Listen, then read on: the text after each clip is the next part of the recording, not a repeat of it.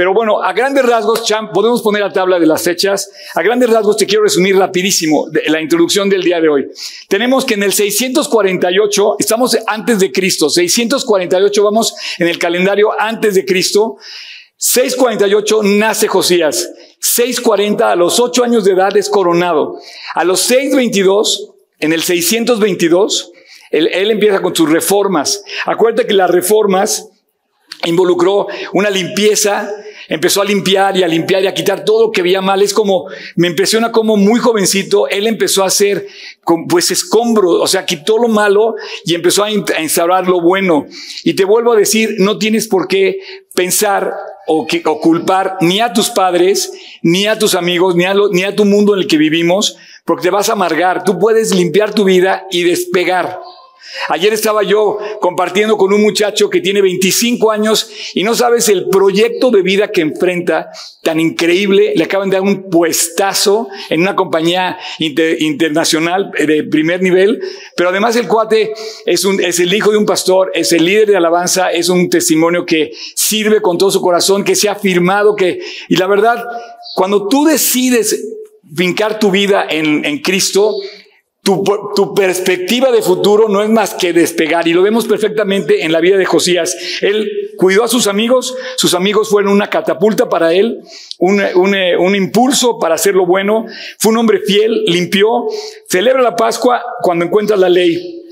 Así es que, aún siendo niño y viviendo las peores, las peores circunstancias en su casa, porque su papá era un hombre malo, lo dice la Biblia, el rey que, que, que era su padre, el rey Amón era un, hombre malo, y aún así, esto no, eh, digamos, condenó a vivir eh, en, los, en los errores de sus, de sus antepasados. Y finalmente, hoy vamos a ver, en esta introducción, vamos a ver esta palabra. Señores, grábense esta palabra. Vamos a ver Megido.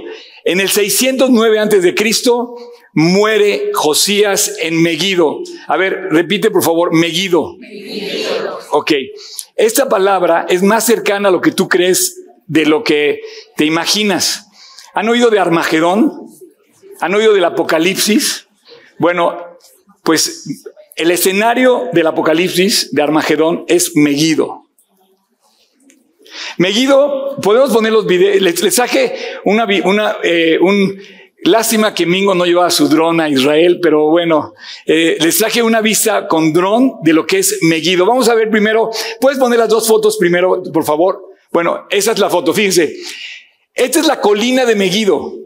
Tel Megido, Tel Megido, la colina de Megido. Esas son las ruinas de la ciudad de Megido, ¿ok? Hay otra foto. Si ustedes ven la colina, es efectivamente una colina, es un tel. Los que fueron conmigo a Israel, esto lo vieron repetidas ocasiones, un tel, Megido. Y si ustedes ven alrededor, van a ver el valle que es el escenario del Armagedón. Señores, todo lo que ustedes conozcan del Armagedón es puro Hollywood y es pura mentira. La Biblia describe lo que es Apocalipsis en Armagedón y esto es el escenario, chequen por favor, es el valle de Jezreel, Jezreel, se parece a Israel, es el valle de Jezreel, está cerca de Galilea y es un valle súper fértil. Eso es Israel. Esta es una foto actual, es un lugar verde, no es como el desierto, es un lugar verde donde se cultiva y donde hay muchísima, eh, eh, eh, pues, Agricultura. Ahora, ahora sí quiero que vean el, quiero que vean con la misma idea, quiero que vean el video. vean los alrededores. Hay algunos lugares poblados, está todo alrededor, ahí está, la colina, el valle verde alrededor. Esa es una vista de dron eh, viendo las ruinas de Megido desde arriba.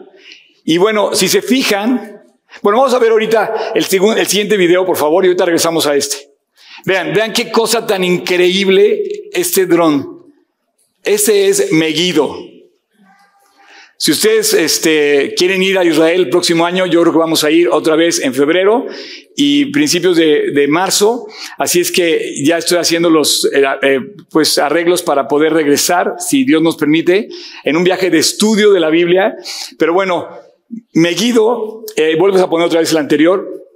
Megido es este valle y de esto les quiero hablar y quiero que no lo olvidan. Aquí terminó la vida del rey, aquí murió el rey Josías.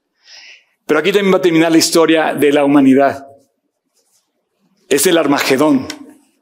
En Megiddo, eh, quiero, quiero que ustedes vean, ahí, ahí, vieron Jerusalén, ¿no? Fíjense bien. No, le, no, no quiten el video, por favor, déjalo ahí. Megiddo en el valle de Jezreel. Si ustedes se, se, se fijan, esta, esta es esplanada, digamos, junto al mar. Hay una cordillera, una montaña. Esta montaña es el Monte Carmelo. ¿Ok? El Monte Carmelo. ¿Quién estuvo? Otro, otro quiz. ¿Quién estuvo en el Monte Carmelo? Jiromi. No, no se oye. Elías. El profeta Elías. El profeta Elías estuvo aquí, aquí está la ciudad de Haifa. Si se fijan, es, eh, es muy fácil identificar. ¿Te acuerdas que decía que era como un dedo? Es como un dedo de una mano. Sí, lo vas a ver en, en, la, en la geografía de Israel muy fácilmente, pero aquí está este valle. Y bueno, quiero que se fijen cómo estas montañas le impiden a la gente circular. Ahora vamos a ver un mapa donde está lo que se refiere a la vía Maris. La vía Maris. Ya, vieron las montañas, ¿no? Vieron cómo están las montañas. Fíjense bien. Megiddo está aquí.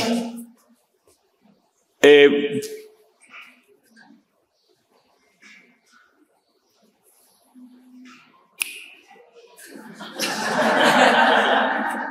A ver, soplenle. eh, ¿Te acuerdas que pusiste Megiddo? Ahí va, ahí va, ahí va.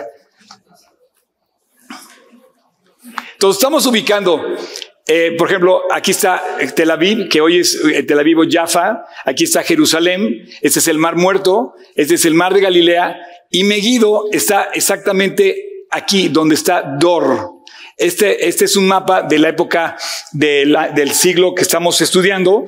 Y la línea azul, esta línea como violeta, es la vía Maris que venía desde Egipto, este es Egipto, al norte está Asiria, perdón, Siria, Asiria, más para acá está Babilonia y más para acá está Persia. Todo eso tiene que ver con nuestra plática de hoy. Ahí está. Aquí está, Megiddo.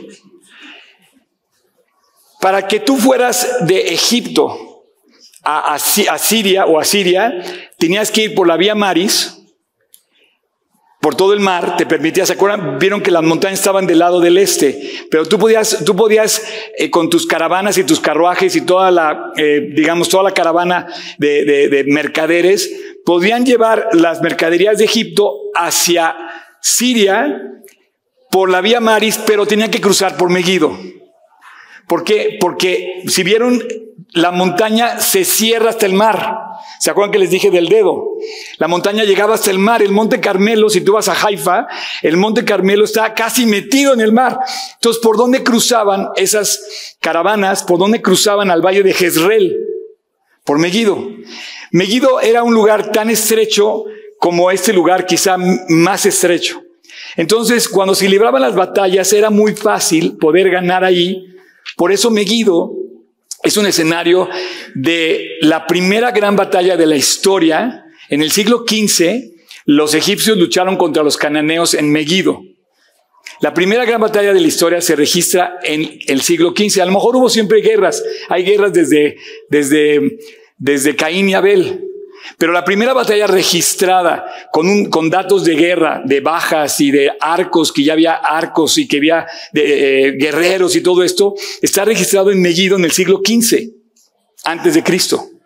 O sea, mil años antes de lo que estamos hablando. La última batalla de la historia va a estar registrada en los tiempos del fin.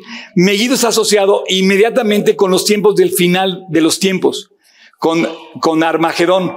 Es la misma palabra, Armagedón y Megiddo. Megiddo es en hebreo, que, es Har Megiddo, la colina, el monte de Megiddo. Y Armagedón es la palabra, la misma palabra, pero en griego. Entonces, si tú lees Apocalipsis, vas a leer en griego, o sea, del original griego vas a leer eh, Apocalipsis 16, 16, que dice, Apocalipsis dice, y lo reunió en el lugar en hebreo, que en hebreo se llama Armagedón. Eso es en hebreo Tel Megiddo, ¿ok? Entonces, ¿qué sucede aquí? Vamos a, vamos a contar la historia según lo que nos dice nuestro rey Josías. Aquí, Josías, en el, en el, en el capítulo 23 de Segunda de Reyes, vamos a abrir ahí nuestra Biblia en Segunda de Reyes 23, y vamos a leer del versículo 28 al 30, que dice muerte de Josías. Este muchachito que nació en el 648, para el 609 no sabía que iba a morir en una batalla que, Dios le dijo, no vayas a esa batalla. Y de todo lo que había dicho, que hemos dicho, perdón, sobre él, que, que él fue obediente, aquí él desobedeció y le costó la vida. Esa lección la vamos a ver. Dice, los demás hechos de Josías, versículo 28, capítulo 23, segunda de Reyes, versículo 28, 29 y 30. Los demás hechos de Josías y todo lo que hizo, no está todo escrito en el libro de las crónicas de los reyes de Judá. O sea, hay, reyes, hay libro de reyes y hay libro de crónicas y ambos caminan paralelos estos dos, eh, digamos, libros y nos cuentan la misma historia. Versículo 29. Fíjate bien, en aquellos días, Faraón, Faraón, ese era el rey de Egipto.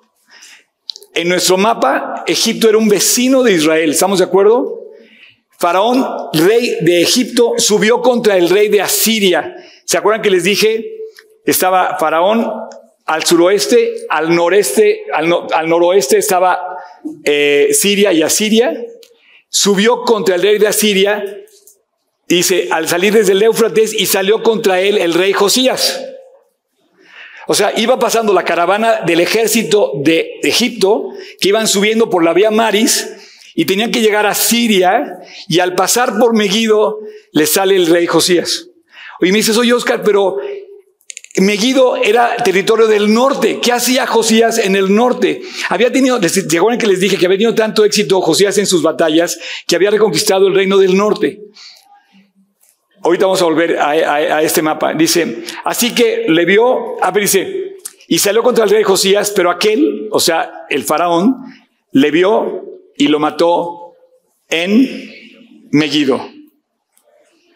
Y el último versículo, el versículo 30 dice, y sus siervos lo pusieron en un carro y lo trajeron muerto de Megiddo a Jerusalén y lo sepultaron en el sepulcro de los reyes.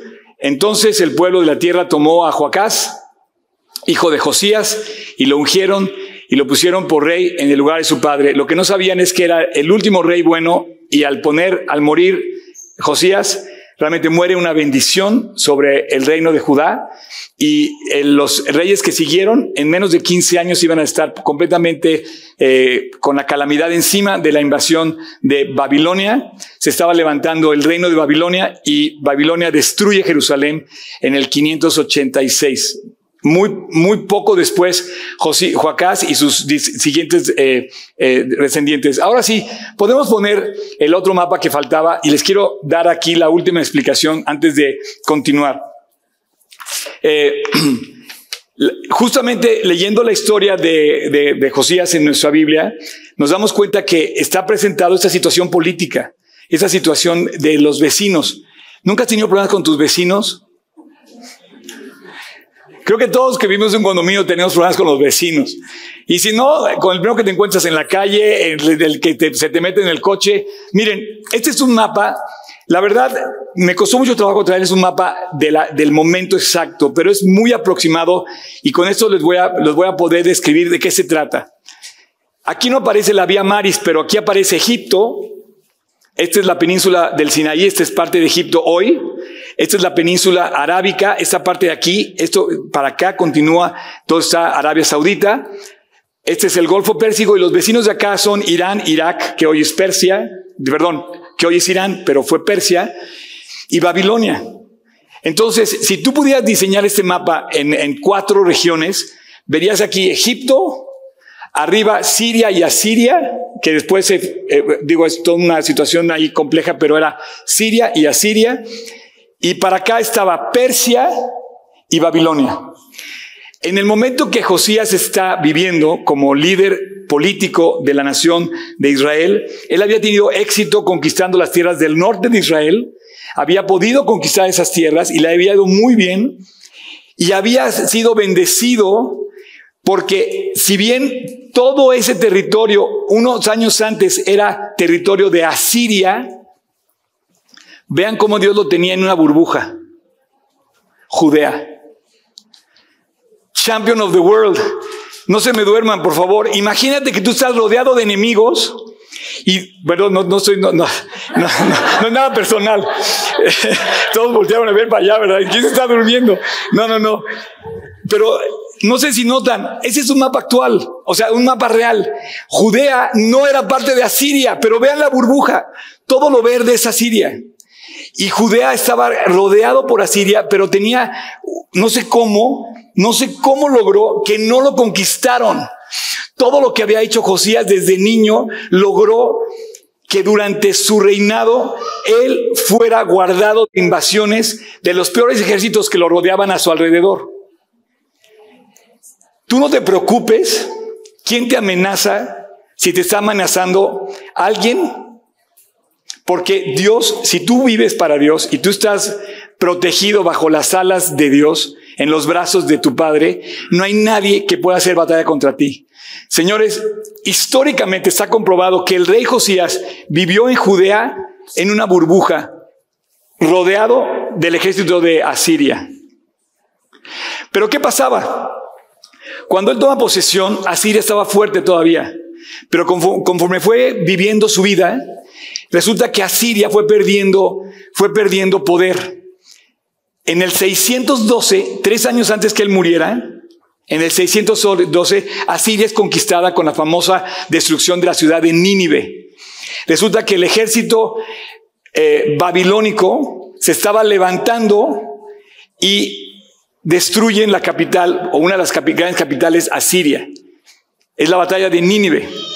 Para cuando él está a punto de morir, a sus 39 años, el panorama más o menos se ve así. Soy el rey de Israel, ¿no? Mi vecino del sur, lo estoy viendo que se aproxima hacia, hacia nosotros, que dice que va a aprovecharse de la debilidad de Asiria para destruir a Siria y me pide permiso para pasar por Megiddo. Y le digo, no. Champion of the world. Imagínate que el ejército de Faraón le dice a este pequeño, a este pequeño, oye, dame chance, no voy contra ti. Vamos a leerlo. Capítulo, vamos a dar, vamos a Crónicas, por favor, capítulo 35 de Crónicas, del 20 al 25. Crónicas, es, es el mismo pasaje, ¿se acuerdan que les dije? Pero paralelo. Crónicas, capítulo 35, segunda de Crónicas. Dice, Después de aquellas cosas, en el versículo 20, luego de haber reparado Josías la casa de Dios, ¿se acuerdan que eso fue parte de la reforma? Necao, Necao es el faraón, rey de Egipto, subió para hacer guerra en Carquemis junto al Éufrates y salió Josías contra él. O sea, el rey del sur el vecino de Egipto sube por la vía Maris, pasa por Mellido y le dice, no, hay bronca contigo, dame chance, voy contra el rey de Asiria. Versículo que sigue. Y Necao le envió mensajeros diciendo, ¿qué tengo yo contigo, rey de Judá? Yo no vengo contra ti hoy, sino contra la casa que me hace guerra, el reino de Asiria. Se estaban disputando los reinos de la tierra, el asirio, el egipcio, el babilonio y estaba surgiendo el persa. Y dice, eh, y Dios me ha dicho que me apresure, deja de oponerse, de, de oponerte a Dios, quien está conmigo. Le dice el rey de Egipto, imagínate, no sea que él te destruya. Mas Josías no se retiró, checa bien lo que hizo, no se retiró, sino que se disfrazó para darle batalla y no atendió a las palabras de Necao, que eran de boca de Dios, y vino a darle batalla en el campo de Megiddo. Y los flecheros tiraron contra el rey Josías, entonces dijo el rey a sus siervos, quitadme de aquí, porque estoy gravemente herido. Las mismas palabras del rey Acab, cuando fue herido, pero era un rey malo, murió exactamente igual que un rey malo.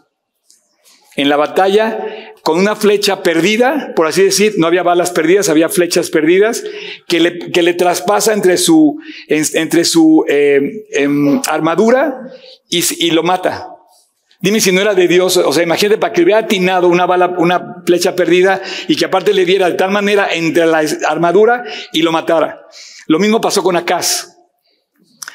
El versículo 23, em, perdón, 24. Entonces sus, siervos lo sacaron de aquel carro y lo pusieron en un segundo carro que lo tenía y lo llevaron a Jerusalén, donde murió. Y lo sepultaron en el sepulcro de los reyes y todo Judá y Jerusalén hicieron duelo por Josías.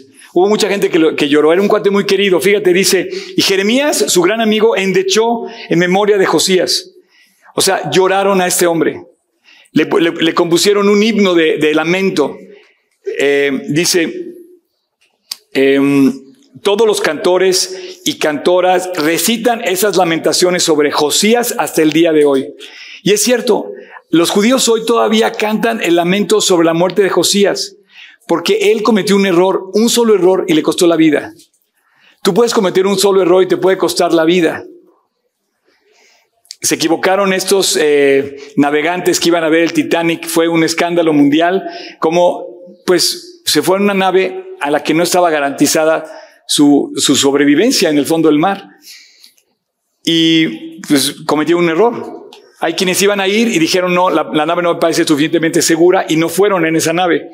El caso es que eso pasó, les costó la vida, tristemente, eh, y dice, eh, versículo 24 termina diciendo, hicieron duelo por él. Y Jeremías endechó la, Jeremías endechó la memoria de Josías con los cantores y cantoras que recitan hasta el día de hoy sus lamentaciones y tomaron por norma para endechar en Israel, las cuales están escritas en el libro de los lamentos.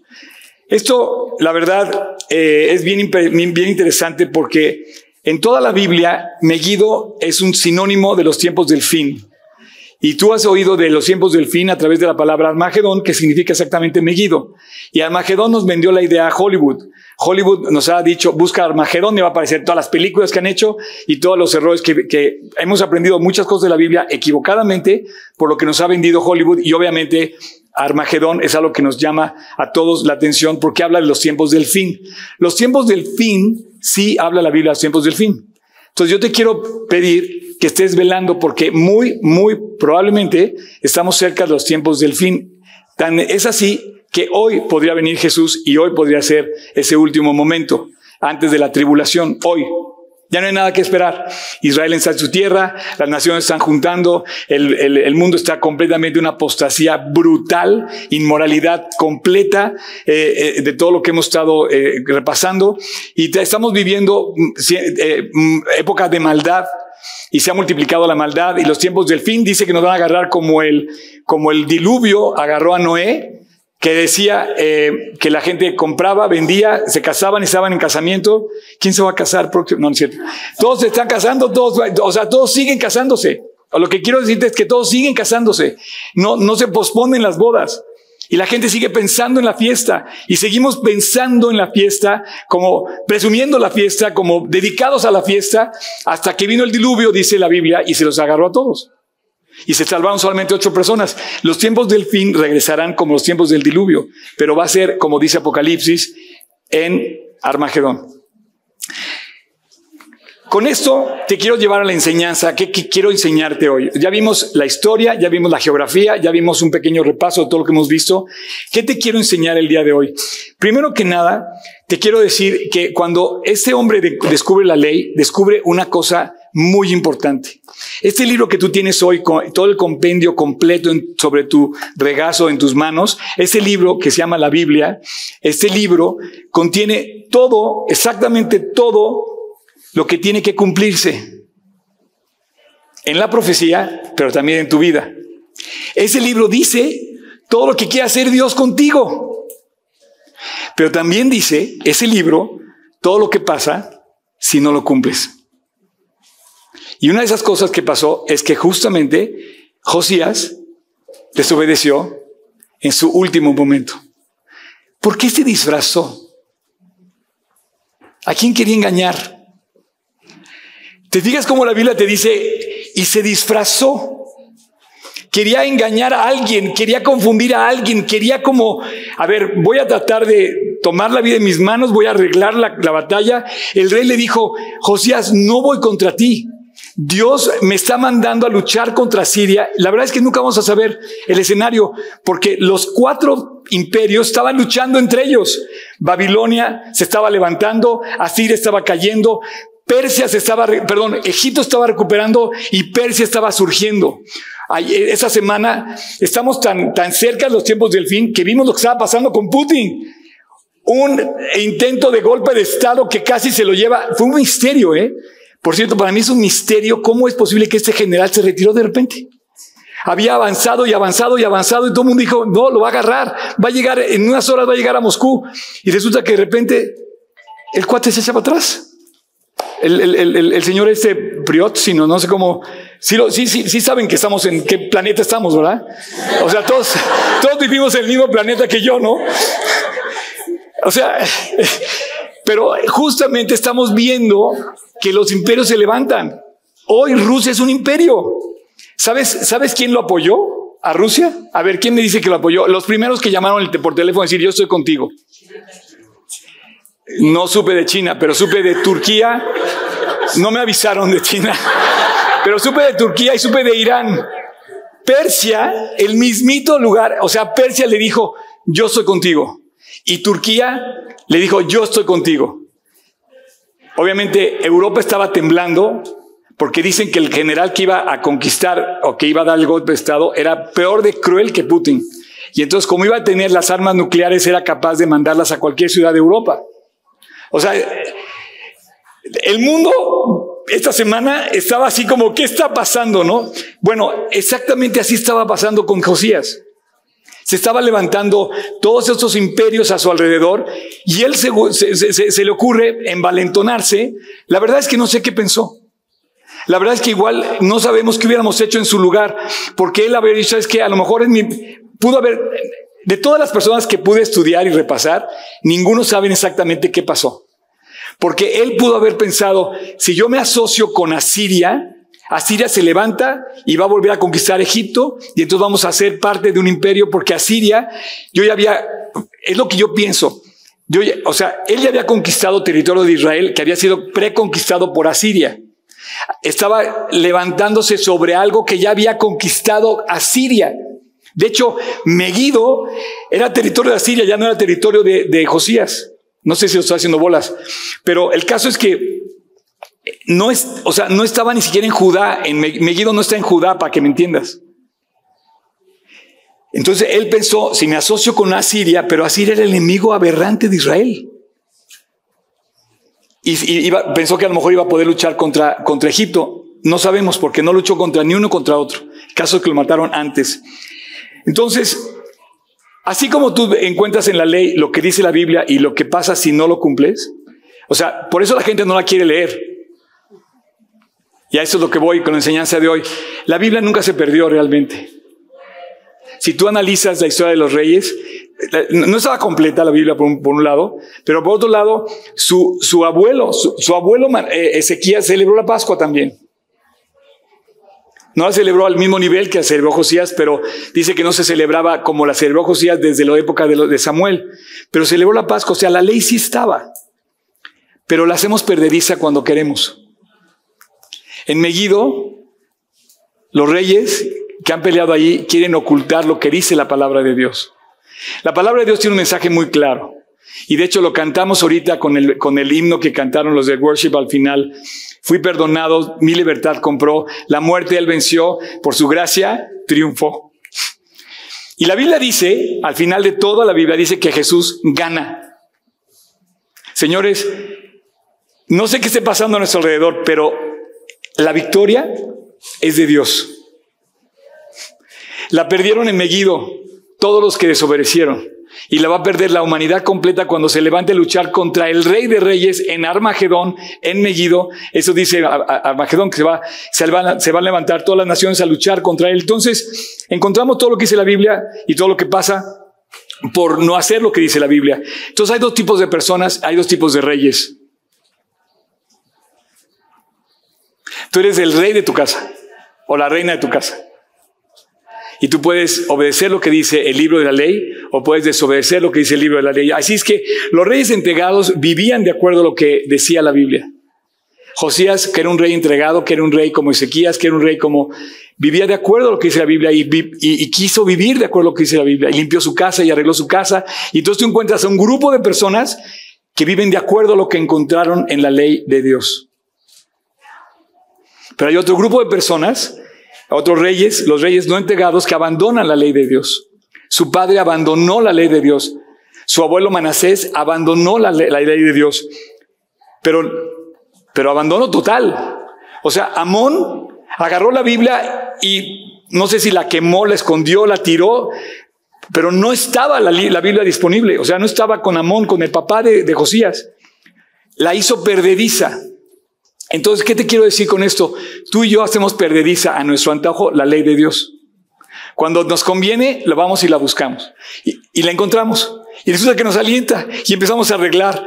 Y me encanta porque de repente ves a la gente, oye, estoy de regreso en la iglesia.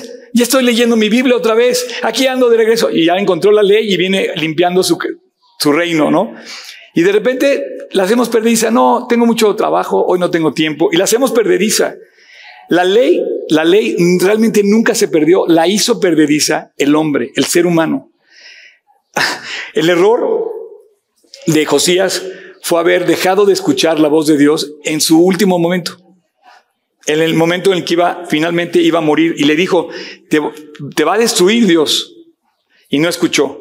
Así es que se le olvidó la ley, la dejó a un lado, tomó la vida en sus manos Josías y dijo, me voy a disfrazar y voy a luchar y voy a conquistar el reino. Y dijo Dios, nos vemos mañana en casa. y por último, quiero decirte qué aplicación, qué aplicación tienes tú y yo en esto. Todas las batallas, me guido, y eso es lo que quiero recordar contigo, todas las batallas son una lucha verdadera, es una, es una lucha a muerte. Tú estás luchando una batalla entre el bien y el mal tuyo, el que tenga, si tienes ocho años como Josías o si tienes 40 o si tienes más. Estamos luchando una batalla, son batallas las que estamos luchando entre el bien y el mal. Y ese, ese final que le cuesta la vida a Josías se me hace muy representativo de cómo podemos concluir nuestra vida si no escuchamos la palabra de Dios. La derrota de Josías es, es un impacto total, fue total, fue su muerte completa. Una, una flecha lo mató y lo, lo, desintegró. El escenario es Meguido. En el final de los tiempos, la derrota de la humanidad completa va a ser total. Se va a levantar Dios como vencedor.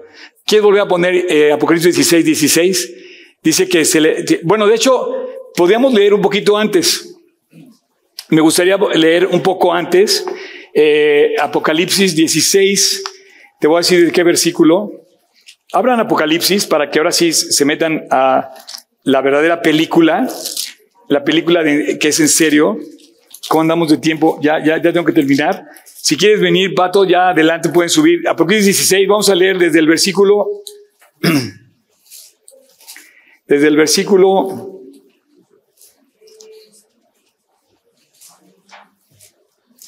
Miren, desde el versículo 12 y les va a dar escalofrío lo que les voy a decir. ¿Están listos? El sexto ángel derramó su copa sobre el gran río Éufrates. ¿Y qué dice después? ¿Saben que ahorita el, río Éufrates está secando? ¿Ahorita? ¿Hoy? Tú puedes cruzar el río Éufrates caminando. ¿Estás leyendo? Una profecía en Apocalipsis para los tiempos del fin. Hoy también el río Éufrates cumple con otro check de que se está secando el río. Ok, vamos a continuar. Dice, el agua se secó para que pudiera pasar o dejar abierto el camino a los reyes del oriente. ¿Quiénes son los reyes del oriente? Justamente todos los del oriente se marcan después del Éufrates. China, todos los que vienen de ese lado van a venir a luchar a dónde? A Armagedón, al valle de Jezreel, al valle de Megiddo. Van a venir, van a cruzar el Éufrates, van a venir del oriente y todos los ejércitos, los grandes ejércitos, China, van a venir del norte. Este es otro ángel que anuncia eso del norte, que es Rusia. ¿A dónde se van a reunir? A la batalla del gran día. Checa lo que dice. Versículo 13, y vi salir de la boca del dragón y de la boca de la bestia y de la boca del falso profeta, los tres, la falsa trinidad del anticristo, tres espíritus inmundos de manera de ranas, pues son espíritus de demonios que, hacen señales y van a los reyes de la tierra, de todo el mundo, para reunirnos a la batalla, la batalla del gran día del Todopoderoso. He aquí, yo vengo pronto como ladrón. Bienaventurado el que vela, ahí estamos tú y yo, y guarda sus ropas para que no ande desnudo y vean su vergüenza. Y los reunió en el lugar que en hebreo se llama Armagedón. Entonces, las batallas son una guerra. Tú tienes que colocarte en el lado correcto de la batalla. Tú tienes que estar del lado del ganador. Jesús va a ganar esa batalla. Jesús ganó esa batalla. El final, al final el creyente recibe una enseñanza, recibe una enseñanza. No podemos pelear igual que el mundo. No podemos eh, disfrazarnos, engañarnos y caer en las, en las eh, trampas del enemigo. Eh, son cosas que Dios nos revela. Dice, es que va a perder el mundo. El mal no va a ganar. Desobedeció Josías y, murió. Vivir para Cristo hoy, vivir para Cristo hoy te, te garantiza la victoria. Vivir para Cristo hoy te garantiza la paz. Vivir para Cristo hoy te garantiza la esperanza. Hoy hay una esperanza. La bienaventurada esperanza. La, la, esperanza gloriosa, dice la Biblia. Es una esperanza bienaventurada y es una esperanza gloriosa. O sea, no nada más es una esperanza, es gloriosa y es bienaventurada que Cristo ganó la batalla. Pero como nos decía nuestro amigo el boxeador el día del bautizo, he peleado contra muchos contrincantes, pero he perdido hoy la batalla contra Dios. Él ganó. Si ¿Sí, vieron ese testimonio? un boxeador profesional se, se, bautizó, que por cierto, este fin de semana pelea su campeonato mundial, no sé de qué exactamente, porque no, pero dice, Finalmente hoy estoy aquí en el agua porque la, batalla la ganó Jesús en mi vida. Nunca voy a olvidar este testimonio, la verdad. Todas las guerras, todas las guerras representan una, una guerra espiritual. Todas, entre el bien y el mal. Y yo quisiera que de verdad no te duermas en medio de la batalla. Te van a agarrar las flechas. Van a salir muchas flechas contra ti. Van a venir a tirarnos a matar. Y si tú no estás velando, y si tú no estás del lado vencedor, y si tú no estás viviendo para Cristo con todo tu corazón, perdóname amigo, estás arriesgando tu vida completa. Haz lo que quieras. Yo te paso el tip. Pero hoy más que nunca, no puedes bajarle una rayita a Dios. Tienes que subirle 100 rayitas a Dios en tu vida. Tienes que poner a Cristo primero. Nosotros ya no estamos en el conflicto de la guerra de Armagedón. Estamos en la guerra de hoy, de nuestro corazón, de lo, que estamos permitiendo en nuestra vida. Y nada más para terminar, después eh, continuamos la semana que entra, va a ser el cierre de Josías, pero quiero concluir contigo capítulo 21 de Apocalipsis. El gran predicador Billy Graham decía que una frase preciosa que le escuché a él, no sé si era de él o de alguien más, él decía, he leído toda la Biblia y al final dice que Jesús gana. Quiero que leamos juntos esa parte en Apocalipsis, capítulo 21. Dice, versículo 1. Y oí, perdón, vi un cielo nuevo y una tierra nueva, porque el primer cielo y la primera tierra pasaron, y el mar ya no existía. Y yo, Juan, vi la santa ciudad, la nueva Jerusalén descender del cielo de Dios, dispuesta como una esposa ataviada para su marido. Y oí una gran voz del cielo que decía, he aquí la casa de Dios con los hombres, y él morará con ellos, y ellos serán su pueblo, y Dios mismo estará con ellos como su Dios. Enjugará Dios toda lágrima de los ojos de ellos y ya no habrá más muerte, ni habrá más llanto, ni clamor, ni dolor, porque las primeras cosas pasaron. Y el que estaba sentado en el trono dijo, he aquí, yo hago nuevas todas las cosas. Y me dijo, escribe, porque estas palabras son fieles y verdaderas. Y me dijo, hecho está, yo soy el alfa y la omega, el principio y el fin. El que tuviere sed, yo le daré gratuitamente de la fuente del agua de la vida. Vamos a ponernos de pie, por favor. Padre, muchas gracias. Vamos una oración. Muchas gracias por este increíble estudio de Josías. Yo no sé, Dios, si pude ser lo suficientemente explícito para dejar algo sembrado en el corazón de todos aquí, pero por lo menos, Dios, hoy me llevo yo algo en mi corazón sabiendo que, que tú eres el Rey de Reyes, el Señor de Señores, tú gobiernas sobre todo lo que pasa y que tú tienes un plan perfecto para cada persona. No sé, no, no, sé si sea un rey o sea una persona, cualquiera del pueblo, tienes un plan. No nos define nuestro pasado, no nos afecta más que una sola cosa en nuestra vida, nuestra decisión. Gracias Dios porque vemos cómo la Biblia finalmente resume historia, profecía, enseñanzas, doctrina, aliento, esperanza, pero resume algo precioso, resume la salvación. Señor, tú venciste en la cruz.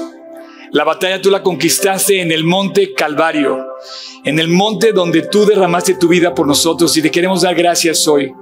Josías representa una batalla perdida cuando él desobedeció, pero muchos triunfos en su vida lo comparan con David, con el nuevo David, pero Dios, hoy nosotros estamos aquí delante de ti para pedirte que nos lleves también en esa victoria a casa, a tu casa. Padre, te quiero dar gracias, pero quiero hacer una oración especial con aquella persona que me esté escuchando aquí o en línea que quiera entregarle su vida a Cristo. Eso es algo personal. Ahí, cerrado tus ojos, inclinado tu rostro, yo no me meto, no más te ayudo a comprender. Pero es el momento de ganar la batalla, de dejarle a Dios ganar la batalla en tu vida. Has peleado mucho contra muchas cosas y quizás has peleado también mucho contra Dios. Hoy te invito a que le abras la puerta de tu corazón a Cristo y que si tú quieres, tomes del agua de la vida gratuitamente, como lo dice este pasaje de Apocalipsis. El que tiene sed, venga.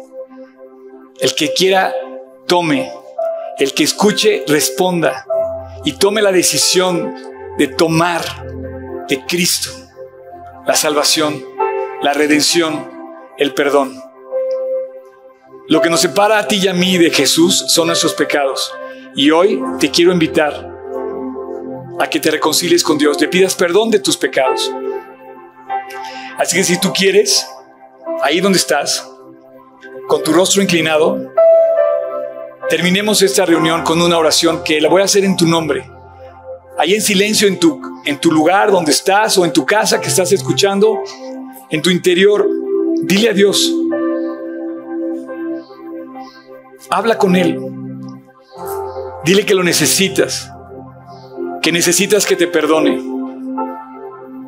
Así es que Jesús,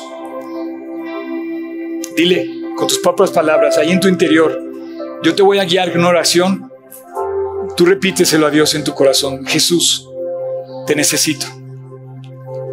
El día de hoy te pido perdón de mis pecados. Te pido Jesús que me limpies y te abro la puerta de mi corazón y de mi vida. Te quiero invitar a que entres a mi vida, porque quiero tomar de ti. Quiero tomar de ti esa agua viva, de esa fuente de salvación, que es gratis, que tú la das gratis a todo aquel que cree. Quiero tomar hoy, Dios, tu palabra y aceptarte en mi corazón.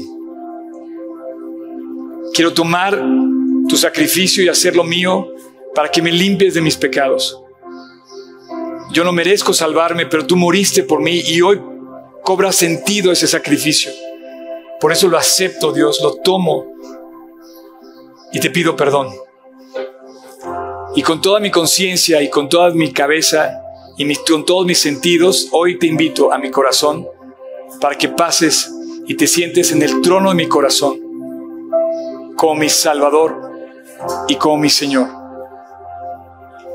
Mi Rey, mi gobernante, mi Señor. A partir de hoy, Jesús, caminaré por esta vida sabiendo que tú, el regalo más grande del mundo, está en mi corazón. Que tú me salvaste aquel día en la cruz y que yo lo acepté hoy. Caminaré sabiendo que tengo esperanza porque al salvarme pagaste el cielo y en tu resurrección conquistaste la victoria para siempre. Y hoy yo creo en Jesús resucitado, quien me perdonó, quien murió por mí y me da una vida nueva. Te alabo Jesús y te doy gracias. A partir de ahora, caminamos tú y yo en mi corazón. Caminamos juntos cada día, cada minuto, 24/7, cada parpadeo en mi vida, hasta el día que esté contigo en la eternidad. En tu nombre precioso Jesús te lo pedimos. Amén. Muchas gracias por acompañarnos en esta transmisión. A nombre de todo el equipo de G36 Polanco, esperamos sinceramente que haya sido de aliento. Te pregunto, ¿ya estás echando mano de todo el material que está disponible para compartirlo? Aprovechalo y compártelo. Te invitamos a que compartas todo lo que hacemos, que finalmente es llevar el Evangelio a otras personas. Estamos en todos los canales de streaming, YouTube, Spotify y especialmente te invito a que descargues nuestra app y active las notificaciones para que tú eches mano de todo el material disponible que tenemos para ti. Y muchas gracias por tus oraciones, tus aportaciones y tu servicio. Finalmente, servicio estamos todos invitados a llevar la palabra de Dios a los que están cerca de nosotros, pero lejos de Dios. Así es que hay que hacerlo y si esto te sirve, aprovechalo, úsalo. Puedes descargar todo el material también en gt16polanco.org. Gracias por tus aportaciones, que finalmente la iglesia tiene necesidades y tú quizás has sido de aquellos que han ayudado para que esto se lleve a cabo. Y gracias, gracias de verdad, síguelo haciendo. No estoy pidiendo dinero de ninguna manera, es con toda libertad, pero si tú te quieres sumar, súmate en gt16polanco.org diagonal aportar. Y finalmente, muchas gracias por tus oraciones. La iglesia debe ser casa de oración y Dios nos invita a ser casa de oración. Así es que no dejes de orar para que Dios nos guarde limpios, fieles y asidos a la palabra de Dios. Súmate orando, aportando, sirviendo y nos vemos hasta la próxima. Dios te bendiga.